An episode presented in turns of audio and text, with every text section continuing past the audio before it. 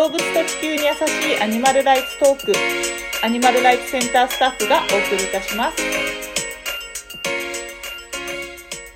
皆さんこんにちは。アニマルライツセンタースタッフのゆりこと。アニマルライツセンタースタッフの萌えおです。このアニマルライツトークではスタッフのトーク形式でアニマルライツ情報やヴィーガン情報をお届けしています。えー、少し間が空いてしまいましたが、皆さんお元気だったでしょうか？ゆりこちゃんお元気だったですか？すごい元気です。ああ、よかったえー、と、本日は第5回目の収録ですが、えー、3月31日ということで、3月にあったグッドニュースをお届けいたします。それでは早速ゆりこちゃんお願いします。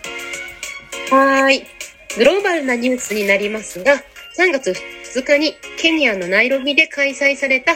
国連環境総会で動物福祉、環境、持続可能な開発に関する決議が採択されました。なんか、すごそうなんだけど、なんかちょっと難しいので説明をお願いします。はーい。この国連環境総会というのは、約2年に一度国連で行われている会議で、今回は持続可能な開発目標を達成するための自然への取り組みの強化をテーマに議論がされました。ほう。うん総会の中では、プラスチックのこととか、生物多様性に関することとか、合わせて14の決議が採択されたんですが、そのうちの一つにアニマルウェルフェアに関する事柄が決議されたということです。お、すごい。うん。国連でアニマルウェルフェアと持続可能性のつながりが決議されたのは今回が初めてなので、とてもビッグニュースだと思います。うん。素晴らしい。本当に、えー、ビッグニュース。ついに国連も持続可能性と、えーアニマルウェルフェアには、えーつながりがある。えー持続可能性の取り組みにはアニマルウェルフェアが必須ということを、まあ、認めてくれたという形なのかな？そうなんです。この決議案はガーナ政府が他の6つの国連加盟国とともに提出したものなんですが、世界中の動物保護団体の各国に賛同を求めていて、アニマルライツセンターもアジア・フォア・アニマルズという連盟とともに日本の環境大臣へ手紙を送りました。うん。結果、日本を含めた193カ国すべてが賛成した形となりました。素晴らしい。いや、満場一致という形で、まあ、日本もこれに賛賛同した、賛成したっていう感じですごい嬉しく思います。でも、んやっぱりどうしても今の日本の社会って、まあ、サステイナブルなと取り組みとかは、えーだんだん注目はされてきてるけども、どうしてもなんか、えープラスチックの問題っていうのがすごくフォーカスされがちだなっていうふうに思うんだけど、どうかな？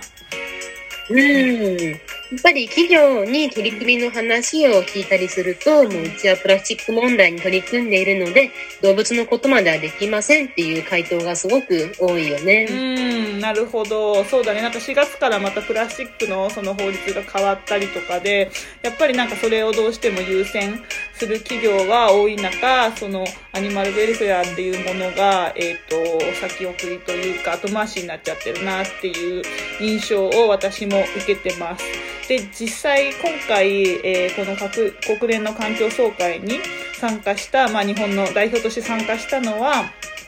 環境省や外務省なんだけど、そのサイトを見ると、やっぱりどうしてもプラスチックのことが中心に書かれてて、まああとは生物多様性のことなんかは少し書かれているけども、アニマルウェルフェアっていうことに関してはもうほとんど書かれてない状況なんだよね。うん。でもやっぱり、まあ、うん当たり前のことではあると思うんだけど、環境問題ってそのプラスチックの問題だけじゃなくてね、えっと、まあ、アニマルウェルフェアに関して言えば、その人獣、人獣、言えない、人獣共通感染症、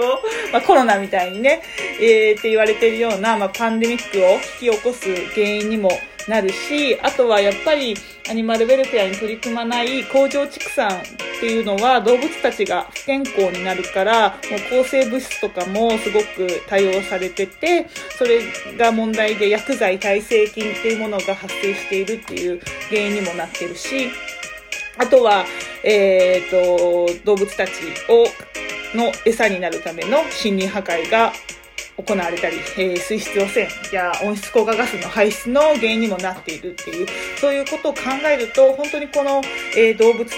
環境と人間の健康は、それぞれ全部がつながっている、このワンヘルスっていう考えが、まあ非常に大切で、で、そのワンヘルスを叶えるためには、もうアニマルウェルフェアっていう取り組みは、もう本当に、えー、最重要だなっていうふうに私は感じてます。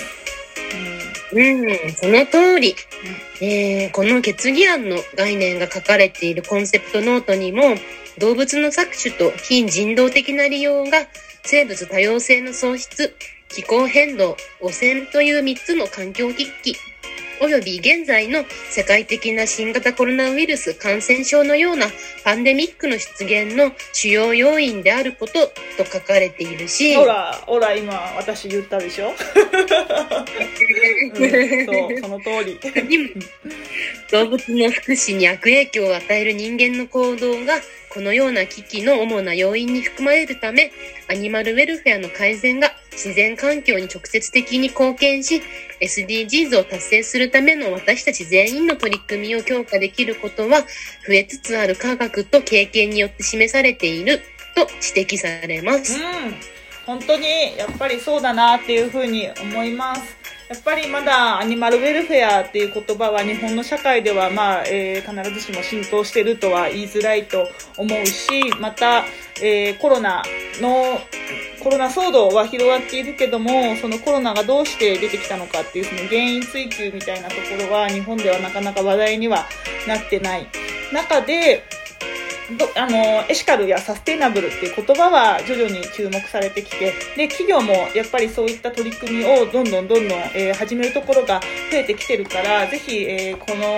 今注目されてる中でプラスチックの取り組みも、まあ、もちろん大事なんだけどそれだけにとどまらずにねやっぱりこのアニマルウェルフェアっていうものが、まあ、日本の社会全体とか、えー、企業がねもっともっと取り組んでってくれたら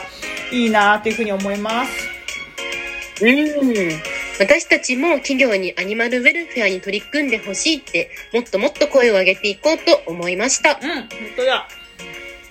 なんせ国連が言っているわけで、うん、日本も賛同しているわけだから、取り組まない言い訳はもうできないよねっていう話だよね。うん、うん本当にもうプラスチックをやってるからアニマルウェルフェアやりませんっていうのはやっぱりおかしいそれはもう、えーと、どちらも大切並行していかなきゃいけないなっていうふうに思うしやっぱり私たちの国民もね消費者としてもっと、えー、国や企業にねアニマルウェルフェア取り組んでほしいっていう要望を、えー、これからも出し続けていきましょう。うん、でぜひこれを聞いてるリスナーさんもねあの、まあ、スーパーに平飼い卵を置いてほしいとかレストランに行ったら、えっと、アニマルウェルフェアのあの食材取り扱ってますかとかそういったのを一言ね聞くだけとかそういった小さなアクションでもいいのでもう本当に何でもいいので、えー、社会に声を届ける企業に、え声を届けるっていうアクションをしていってもらえたら嬉しいです。うん。それでは今日はこの辺で皆さん今日もすべての動物に思いやりのある一日をお過ごしください。はい、ありがとうございました。ありがとうございました。